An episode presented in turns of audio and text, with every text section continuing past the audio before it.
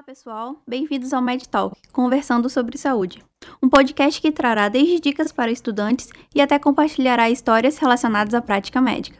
Nosso objetivo é abordar um pouco dos assuntos da área da saúde, voltados tanto para acadêmicos quanto para a população em geral, por meio de uma conversa descontraída com um convidado especial. Meu nome é Gabriele Cristina e, assim como os outros criadores do projeto, sou acadêmica de medicina da Universidade do Estado do Amazonas. Esperamos que vocês gostem, acompanhem nosso conteúdo e, para mais novidades, sigam o nosso perfil no Instagram, medtalk.esa. Espero vocês no próximo episódio e tchau, tchau!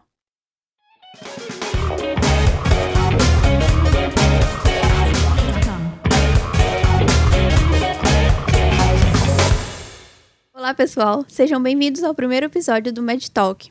Hoje abordaremos o tema Os desafios da prática médica no interior do Amazonas. O nosso convidado é o Dr. Luiz Fernando, médico na Estratégia de Saúde da Família e do Hospital de Campanha para o Enfrentamento da Covid-19 no município de Humaitá, Amazonas. Doutor Luiz, seja bem-vindo. Oi, Gabi. Primeiro, muito obrigado. É uma satisfação muito grande a gente poder compartilhar na experiência. Fico muito contente com, com o convite. Espero que seja aí uma, uma conversa bem produtiva, a gente compartilhar bastante coisa legal e, e aprendendo com, com experiências. Doutor Luiz, nós é quem agradecemos ter aceitado o convite. Conta um pouquinho pra gente de onde o senhor é, qual é a sua formação, sua área de atuação e como você foi parar no município de Humaitá? É curioso, né? Parar aqui em Humaitá. Na verdade, Gabi, eu sou natural de, da segundo, do segundo município mais populoso do estado do Acre, município de Cruzeiro do Sul, conhecido pela alcunha de Princesinha do Juruá um pedacinho de terra que eu estimo muito. O acriano, ele tem uma espécie, como diria o poeta lá atrás, uma paixão telúrica, se, se identifica muito com a terra. Então a gente é bem bairrista nesse sentido. Eu nasci no Acre e me formei, morei em Goiânia uh, durante um tempo e fiz a minha graduação, me formei na capital rondoniense, me formei em Porto Velho, no Centro Universitário São Lucas e surgiu a oportunidade desde assim que eu me formei de atuar pelo Mais Médicos e eu acabei ficando aqui no, no interior ainda da Amazônia, bem pertinho. Só mudei de estado. Uh, escolhi o Maitá, que é um local que eu me identifiquei bastante. Eu consegui me habituar bem aqui à realidade e eu estou muito contente de estar por aqui. Incrível, da princesinha do Juruá para a princesinha do Madeira. Em relação ao, ao atual cenário médico no interior do Amazonas, conta um pouquinho pra gente como é que é a sua rotina, os plantões, o mercado de trabalho, a sua rotina na UBS. Você trabalha na estratégia de saúde da família, certo? Exatamente, Gabi. A, a minha, meu início aí de, de, de atuação desde que eu formei foi exatamente na atenção primária, ah, eu trabalho na unidade básica de saúde, na estratégia de saúde da família e comunidade. E com o surgimento da questão da pandemia, a nossa rotina profissional tanto quanto mudou também. Ah, eu assumi também a, a questão do trabalho no hospital de campanha enfrentamento ao Covid. Então, a minha rotina hoje ela fica nessa situação na unidade de saúde e também no, hospital de campanha, enfrentando a questão do Covid e tratando esses pacientes que a nível ambulatorial e também questão de enfermarias. Uh, fica nessa, nessa rotina o meu trabalho. É, como que o senhor consegue conciliar a rotina do posto, da UBS, com os plantões? Tem como tirar muitos plantões durante a semana? É aquilo que dizem na faculdade que viver de plantão não é vida? Como, como que é isso? Olha, faz todo sentido. Para ser sincero, nem eu sei como é que eu concilio. Minha vida hoje ela tem se resumido ao trabalho, mas a gente fazer o quê, né? A gente gosta disso, é, a gente se dedica a isso e, e, é o que a gente aprecia. Mas de fato a minha, a, eu tenho pouquíssimo tempo de folga. Ou eu estou na unidade de saúde, ou eu estou no hospital de campanha. Uh, é bem extenuante, bem exaustivo, mas ao mesmo tempo a gente se sente muito gratificado em estar sendo útil no momento em que a nossa profissão tem sido demandada. A gente tem, uh, tem se exigido da, da saúde como um todo um, um, um, papel, uma responsabilidade e a gente se sente bem em poder estar contribuindo de alguma forma num momento tão delicado da nossa história. Então eu acho que a, a despeito dessa, dessa exaustão físico-mental, a, a, satisfação pessoal, poder estar tá vendo nas pessoas uma oportunidade de estar tá ajudando, torna, torna essa rotina uma coisa boa. Então é difícil realmente, que nem tu falou, os plantões, tudo, você viver só disso, você ficar só no trabalho é uma coisa que extenua, mas a gente gosta, não tem outra forma. Incrível, é muito, é muito legal ver a sua empolgação e a, a apreciação pela profissão. Em relação à atuação no interior, quais são as vantagens e as desvantagens? Bom, Gabi, a gente pode elencar aqui algumas situações de desvantagem. Vamos pensar que, a princípio, na natural situação logística, geográfica, a gente hoje está aqui num município na região meridional do estado do Amazonas. Em termos territoriais, não tem nada maior do que o Amazonas nesse país. Então, você tem a situação logística, a gente dista de Manaus é alguma coisa bem importante que eu não vou saber precisar. É, você está me dando aqui a cola, na verdade, quantos? 600 quilômetros, é coisa, uma coisa absurda. Sem contar o nosso bioma, né, a questão geográfica, o Inferno Verde de Alberto Rangel. A Amazônia é uma coisa muito grande, uma coisa que dificulta algumas situações nesse, nesse cenário. Pensar em questão de insumos, de quando você demanda algo mais específico, um atendimento mais especializado. Você tem a questão de pessoal, a questão de, de equipamento, tudo, mas a gente consegue manejar bem. A vantagem que eu, vantagens que eu poderia dizer, é, poderia me, me, me ater mais à questão da oportunidade. É uma, um local que ainda demanda muito o nosso serviço, então da, da parte humana, a parte da população, ela é muito carente, é muito necessitada de, de tanto trabalhadores profissionais nessa área, quanto a disponibilidade, ainda mais nessa época que demandou o nosso serviço ainda mais. Então eu diria mais ou menos nesses termos seria o que eu, que eu diria a questão da desvantagem, a parte logística, a parte das dimensões geográficas é algo que dificulta em parte o nosso trabalho, o acesso a um serviço, a certos serviços, a, a, a certas especificações, mas a, a, vantagem é que você ainda tem uma área de atuação e você consegue exercer de maneira, maneira boa o seu trabalho e, e esse trabalho é valorizado, seria mais ou menos nesses termos. Incrível.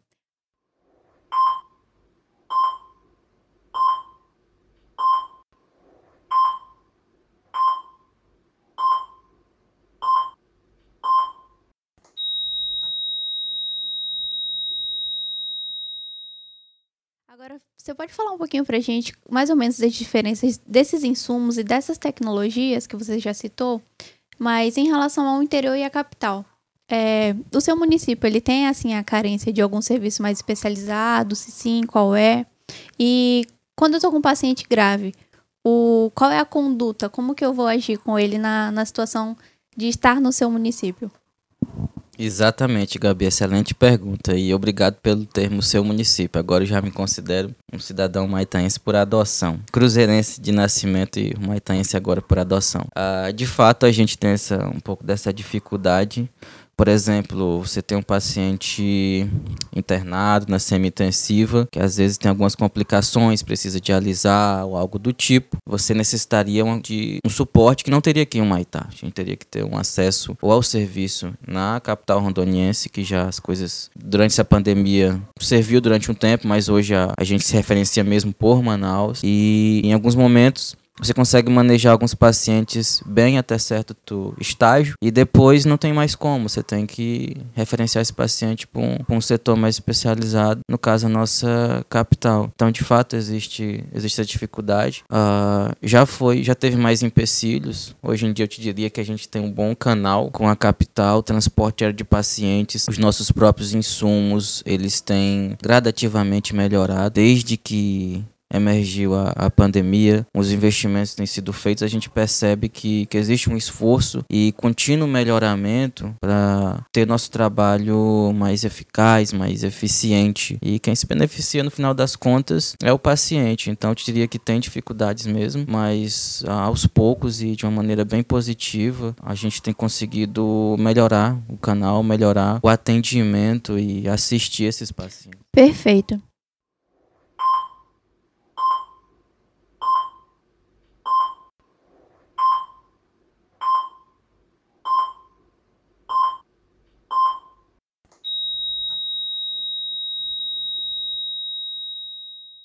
Relação à sua atuação no Covid, como que foi abordada no interior? Como é a sua experiência na linha de frente? Qual é o suporte que o senhor tem para trabalhar e as dificuldades enfrentadas durante a pandemia? Essa, o, o, suporte que a gente tem, a gente, como eu falei para ti na pergunta anterior, a gente tem uh, aos poucos melhorado a parte da estrutura, a parte de ter um espaço para estar tá servindo esses pacientes no setor ambulatorial, no setor de enfermaria, setor de semi-intensivo e depois uh, eventualmente referenciar o paciente para a capital. Então a gente tem parte de estrutura, parte logística tem melhorado aos poucos melhorar também a captação do paciente, a encontrar esse paciente, assistir ele e o mais importante de tudo, orientar, aportar ele do conhecimento da parte fundamental do, do de tudo isso que a gente que a gente faz, né? Eu gostaria de ir lá no, no antes de, de concluir essa a pergunta que tu fez a questão de desvantagens mas a nossa atuação ela tem muito de tornar o paciente um agente ativo desse processo e não somente um recebedor das informações que às vezes vem de uma maneira um tanto quanto débil ou errante. Então, a gente tem que tomar muito cuidado em o que a gente vai passar para o paciente, ele confia muito na gente. A gente detém um poder muito grande, né? Como diria o tio Ben, o Peter, você lembra lá do, dos quadrinhos, né? Com grande poder vem grandes responsabilidades. Então a gente tem uma, um poder muito grande, a gente tem uma responsabilidade muito grande. E nessa responsabilidade, a gente tem que estar tá se aperfeiçoando continuamente na cultura japonesa próximo do Kaizen e com isso beneficiar o nosso paciente, né? Então a gente precisa estar tá atento a isso. E também ainda em relação a, a esse cenário, uma das dificuldades muito grandes, Gabi, que a gente tem enfrentado, tu mesmo conhece, a gente que está atuando, é, é contínuos esforços para prejudicar o, o livre transcorrer do processo científico em seu respeito ao método, em seu respeito a, a, ao processo que torna a medicina algo seguro, algo sólido. A gente tem enfrentado muitas dificuldades de toda sorte, a gente tem enfrentado negacionismos de, de, de todo lado que tem empecido, tem nodoado o nosso, o nosso pensamento, a nossa atuação, a nossa conduta. E você tem que lidar contra muita carga cultural, muita força que prejudica, mas é, é a vida. A gente tem que estar preparado para isso e tentar se esforçar para defender aquilo que é certo defender aquilo que faz bem, né? A nossa profissão exige isso, primeiro não causar dano e você tem que estar atento a isso em respeito ao paciente, em respeito à medicina, em respeito à nossa arte, à nossa ciência.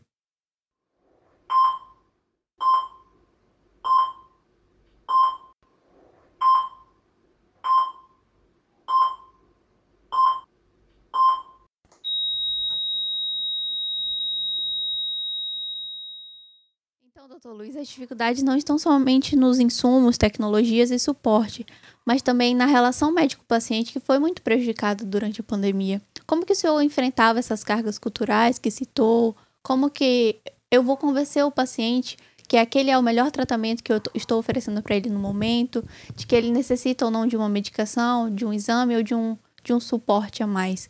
Como durante a minha prática médica eu vou, eu vou atuar com esses pacientes?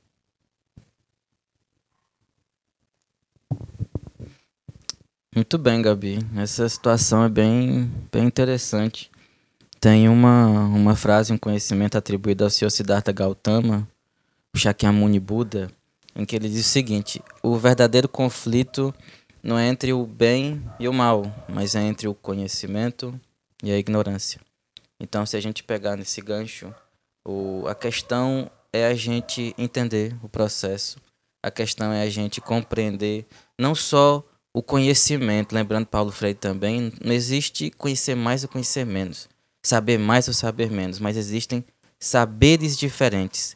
E a gente precisa entender não só do conhecimento, do volume de conhecimento que a gente precisa, uh, precisa assumir, mas compreender a realidade dos pacientes e poder oferecer aquilo que é melhor para ele de uma forma que ele entenda, de uma forma que ele consiga aderir, né? Então, existe essa dificuldade de, às vezes, você instituir tratamentos de adesão, seja medicamentosa ou não medicamentosa, acho que creio que seja mais ou menos por aí que você perguntou. E você tem que ter muito jogo de cintura, popularmente falando, uma capacidade de persuasão, e justamente como eu tenho dito para ti, de, de compreender como que você vai convencer o paciente que ali é a melhor forma de você tratar ele, de você ajudar ele. Por exemplo, a gente está no interior do Amazonas, uh, a gente tem muita dificuldade do paciente abrir mão da, das, da, da medicina popular, da, da, do chás, assim por diante. Então você tem que saber admitir essas duas coisas, senão você acaba que prejudica a relação médico-paciente, você perde o paciente, você não consegue assistir ele da melhor forma possível. Também outra tem, tem uma situação bem curiosa, uh, um pensamento bem interessante que eu vi recentemente. O, o Mia Couto, escritor moçambicano, ele disse que ele é biólogo, né? Ele caminha pelos, pelas savanas do Moçambique. Ele diz que lá nas andanças dele ele vê pessoas que não sabem ler livros, mas que sabem ler a vida. E nesse universo dos saberes, era ele o analfabeto.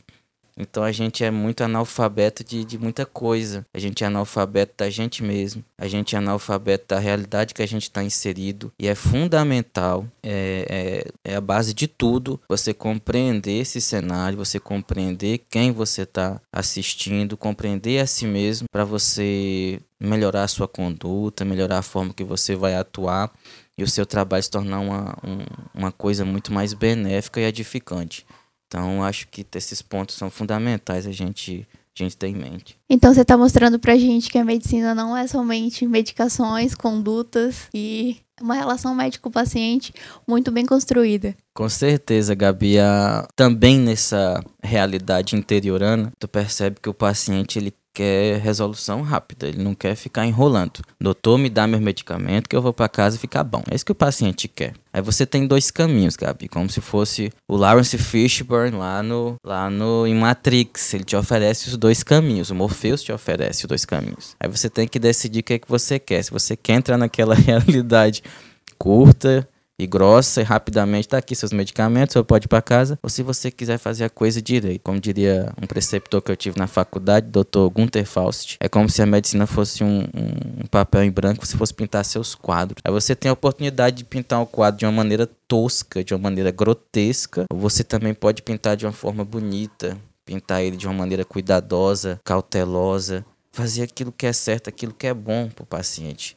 Então, uh, você tem essa oportunidade e é, e é importante lançar mão disso para fazer, fazer algo legal, construir uma relação médico-paciente boa. A gente não está só para passar medicamento, isso é, seria muito fácil. A gente está aqui, a princípio, se a gente for pegar nos primórdios, com uma questão científica de entendimento da, da, da, daquilo que faz o. aquilo que eu até costumo conversar contigo, de que o nosso papel é, é descobrir daquilo que a gente padece e conhecendo bem essa situação, conhecendo os mecanismos fisiopatológicos, os, os agentes que os agentes situações que impedem o, o, funcionamento correto no organismo, aí você consegue, obviamente, intervir de maneira correta. É importante conhecer a situação, conhecer bem o que está acontecendo, para você, obviamente, é, intervir de uma maneira muito mais positiva.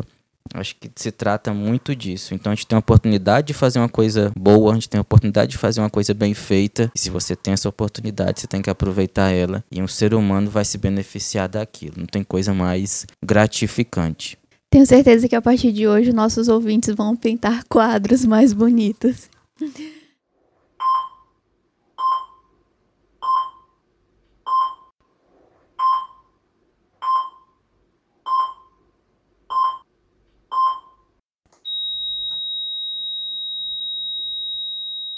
Doutor Luiz, conta um pouquinho pra gente como é a sua experiência como médico de família. Qual é a rotina no OBS, o público assistido? A gente sabe que a, a atenção básica ela resolve cerca de 80% da demanda dos sistemas de saúde. E quais são as suas contribuições em relação a essa porcentagem? Olha, eu não vou conseguir mensurar com precisão ao quanto que eu contribuo, mas quiçá, quero eu, é, desejo eu que, que eu consiga atingir uma porcentagem tão boa e conseguir diminuir o fluxo hospitalar, fazendo a coisa bem feita aqui na base, na estrutura do processo, recebendo esse paciente lá no início de todo esse, esse longo e exaustivo, mas gratificante processo. Eu A minha rotina, Gabi, ela, é, ela tem essa situação. Eu passo maior parte da semana é, com os pacientes na atenção primária e ali você ouve de tudo, ali você consegue ter um contato, é, um contato bem parecido com esse que o Miyakoto tem lá no interior do Moçambique, que você está diante da realidade, que muitas vezes ela está oculta aos nossos olhos. A atenção primária é muito humanizante. Ela te faz ver as coisas que às vezes a gente ignora, realidades que a gente ignora. Você ouvir seres humanos e acessar o sofrimento deles é uma coisa que, que transforma muito a gente. Eu passo a maior parte do, do, da minha semana ouvindo histórias e isso me, me, eu acredito que me constrói, me molda bastante. E que nem você também citou, a minha rotina ela tem muito uh, nesse, nesse período que a gente está vivenciando, o enfrentamento ao Covid, uma situação peculiar que surgiu e, e você também percebe os pacientes chegando com bastante dúvidas, sempre com fortes cargas culturais, sempre tendenciados por interesse de toda sorte, informações de toda fonte, muitas delas bem duvidosas, infelizmente. E você tem que trabalhar de uma maneira preservar sua capacidade de ouvir e de portar o paciente da, da informação correta. Mas a minha rotina aqui no interior tem sido essa: na atenção primária, no enfrentamento ao Covid, no enfrentamento às dificuldades logísticas, da, dos empecilhos culturais que a gente encontra. Mas tem sido bem positivo e tem me, me dado bastante satisfação de estar vivendo esse momento dessa forma. O, os atendimentos na, na unidade de saúde eles abarcam todo tipo de, de, de paciente, desde o paciente uh, na puericultura, o paciente recém-nascido. Aliás, bem antes disso, lá no pré-natal, o, o, o aconselhamento de anticoncepção, né? Se você for ver. Então você tem todo tipo de paciente. Você tem um paciente uh, obstétrico, no pré-natal, você tem um paciente geriátrico, gente tem o, a parte da pediatria, você tem a saúde da mulher, atendimento de saúde do homem, você tem as enormes e, e, e frequentes, infelizmente, situações de parasitose intestinal. Então você tem uma coisa variada, você tem uma, uma rotina bem, bem interessante a atenção primária você tá, que nem tu citou a porcentagem, você consegue resolver 80, 90% dos casos porque você vê de tudo. Então a gente se depara com todo tipo de, de, de situação, com todo tipo de paciente e você consegue ter uma área de trabalho bem vasta e tem que se esforçar para poder estar tá abordando da melhor forma possível. Ainda sobre essas experiências, qual foi a situação mais marcante que o senhor já viveu na prática como médico de família? Olha, Gabi, eu diria que são inúmeras. Toda hora você se depara com situações que, que te colocam a pensar, a refletir. Uh, muita gente tem uma impressão da gente, né, da nossa profissão, como uma coisa. A gente está lá no nosso consultório recluso, como uh, tivesse num ambiente totalmente favorável, sem dificuldades, sem com, com um cenário favorável. Tudo bem, tem muito disso, mas quando você está na medicina da família e comunidade tem uma situação específica, como por exemplo as visitas domiciliares, você começa a adentrar a realidade do paciente, conceber qual que é de fato o fenômeno biopsicossocial, não só a ausência de doença.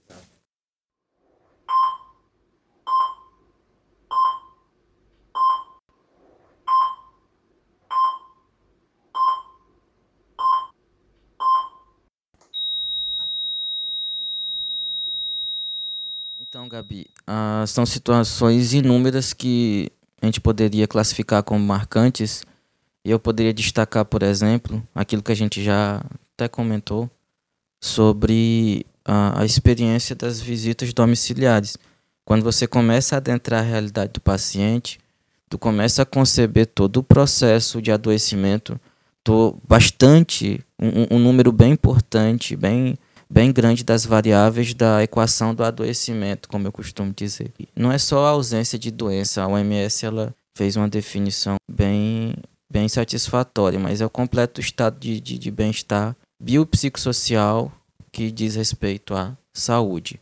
E tu percebe como que o paciente ele recebe as influências da sociedade, da parte financeira, da vida pessoal. Tudo isso vai uh, impedir o paciente atingir um equilíbrio total de tudo isso. Então, uh, uma coisa que, que eu diria que é marcante é você entrar em contato com várias coisas que às vezes na nossa vida pessoal a gente não tem contato e tu começa a entender melhor a realidade do, da grande parte da população brasileira, né? Que é justamente, às vezes, de, de situação de dificuldades financeiras, outras de pobreza e uma coisa que a gente ignora de verdadeira penúria. A gente tem muita situação de miséria, não só no sentido econômico, no sentido econômico, mas no sentido educacional, no sentido de, de saúde psíquica. A gente tem uma, uma carência muito grande. A gente tem que ficar atento a isso. Às vezes a gente ignora que no processo de diagnóstico, de critérios, de tratamento, que você tem um paciente que carece de tudo. A gente, se você for pensar, o nosso SUS, o nosso Sistema Único de Saúde, ele é uma benção para o país que nem o nosso. Ele é uma benção, ele é uma. devia ser tratado com todo, como se fosse uma joia inestimável. Você tira o SUS no momento, imediatamente você vai ter algumas semanas morte de milhões de pessoas.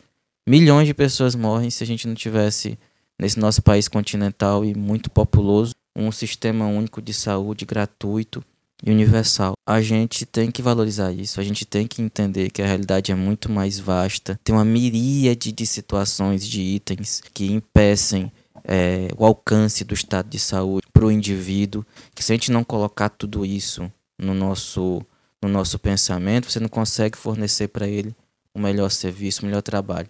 Então, um apelo que eu faço, que eu sempre digo, é, para a gente exercer nosso trabalho na forma possível, está continuamente estudando, isso não pode acabar, continuamente se atualizando, aprendendo, mas não deixar de sondar o paciente, a realidade em que ele está inserido. A gente não pode só saber de critérios, de fechar diagnóstico, tem que saber um pouco da parte sociológica, da parte econômica, do contexto histórico em que deixou o paciente daquela situação, daquela forma, e como você pode melhor atuar nesse cenário. A gente não pode ignorar muitos desses itens se a gente quiser mesmo ter um papel atuante, um papel marcante na vida do nosso paciente. Doutor Luiz Fernando, é muito admirável escutar isso de um médico, principalmente no cenário que estamos vivendo, e como a sua, a sua atuação em medicina de família, ela é incrível. E nós podemos perceber o quão privilegiado o município de Humaitá é por ter um médico tão bem formado e com essa visão que o senhor tem.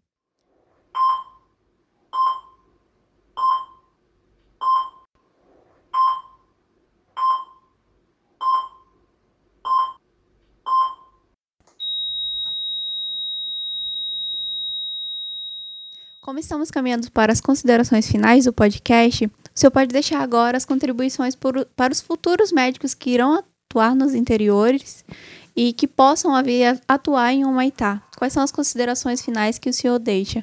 Bom, Gabi, primeiro agradeço as palavras elogiosas e na verdade o privilégio é meu de conhecer o Maitá e ser um cidadão amazônico e estar em contato com a, a gente humilde e guerreira da nossa terra desde a população ribeirinha, toda a população amazônica, as etnias nativas e assim por diante. O privilégio é meu de, de participar desse contexto histórico-cultural. E o que eu, assim, o que tu perguntou, né, a questão de dicas ou aconselhamentos, eu confesso que eu não ainda acredito que a minha jornada ainda é muito curta, já aprendi bastante coisa, tenho muito ainda para aprender, não me sinto longe disso, um Rui Barbosa tecendo palavras à, à juventude, mas é, é sempre importante você compartilhar um pouco de experiência. E eu tenho um pouco de experiência, mas eu fico muito feliz em poder compartilhar um pouco disso. Eu diria para as pessoas, para os colegas que estão em formação, a você e a todos os colegas que tenham sempre, se a gente puder resumir, o, o nosso espírito nessa na atuação médica, um espírito de ceticismo um espírito questionador, um espírito sempre ávido pelo conhecimento. A gente tem que ser ávido pelo conhecimento, a gente tem que ser ávido por conhecer o paciente, conhecer os processos que padecem o paciente para a gente ser um bom profissional e ser um bom ser humano, né? A gente vai lembrar daquilo que o, Carl Jung dizia, né? Dominar as técnicas, dominar todo conhecimento, mas ser tão somente uma alma humana tocando uma outra alma humana. Isso aí tem que ficar bem entranhado na gente. Parece às vezes uma frasezinha clichê, uma coisa que você lê em todo canto, mas na verdade é um dos espíritos mais puros e finos que animam a nossa atuação nessa arte e ciência que é a medicina. A gente não pode deixar de, de esquecer isso. E para atuar no interior do, do Amazonas, por exemplo, você tem que estar tá, é, entender que é preciso se despedir de certos preconceitos, é preciso estar tá aberto a entender a realidade, o contexto geográfico, o contexto sociológico que seu paciente vai estar. Tá. Então, os colegas que forem atuar nesse sentido estejam prontos para muitos desafios, diria que são muitos mesmo, mas não são menos edificantes, não são menos benéficos para a construção e para moldar um pensamento em que a gente se torna um ser humano melhor, que você começa a respeitar melhor as diferenças, começa a ter uma noção mais fina, uma noção mais esmiuçada da realidade, compreender melhor e acessar melhor o sofrimento do ser humano em contextos variados, torna a gente não só um profissional, um cientista melhor, mas um indivíduo que está que tá se melhorando. Eu acho que isso é, é, muito, é muito legal. E eu diria isso para os colegas: sejam sempre céticos, sejam firmes e lutem por aquilo que é certo. Não é porque alguém disse, não é porque alguém fez de tal forma, mas sejam questionadores e sejam sempre pessoas lutando para fazer a nossa atuação sempre bem feita. Agradeço bastante a oportunidade de, de, de poder estar aqui nessa, nessa conversa. Não tem como ser lacônico num tema que demanda tanta complexidade, mas quem tentou ser sucinto e conseguiu compartilhar bastante coisa. Deixo aqui um abraço a todos aí que estão acompanhando e, e meu agradecimento mais uma vez pela oportunidade. Eu é quem reitero os agradecimentos. Acho que não tinha convidado melhor para falar sobre esse assunto. E, doutor Luiz, mais uma vez, muito, muito obrigada. Fica aqui os agradecimentos, as admirações e uma posterior conversa. O convite já está feito.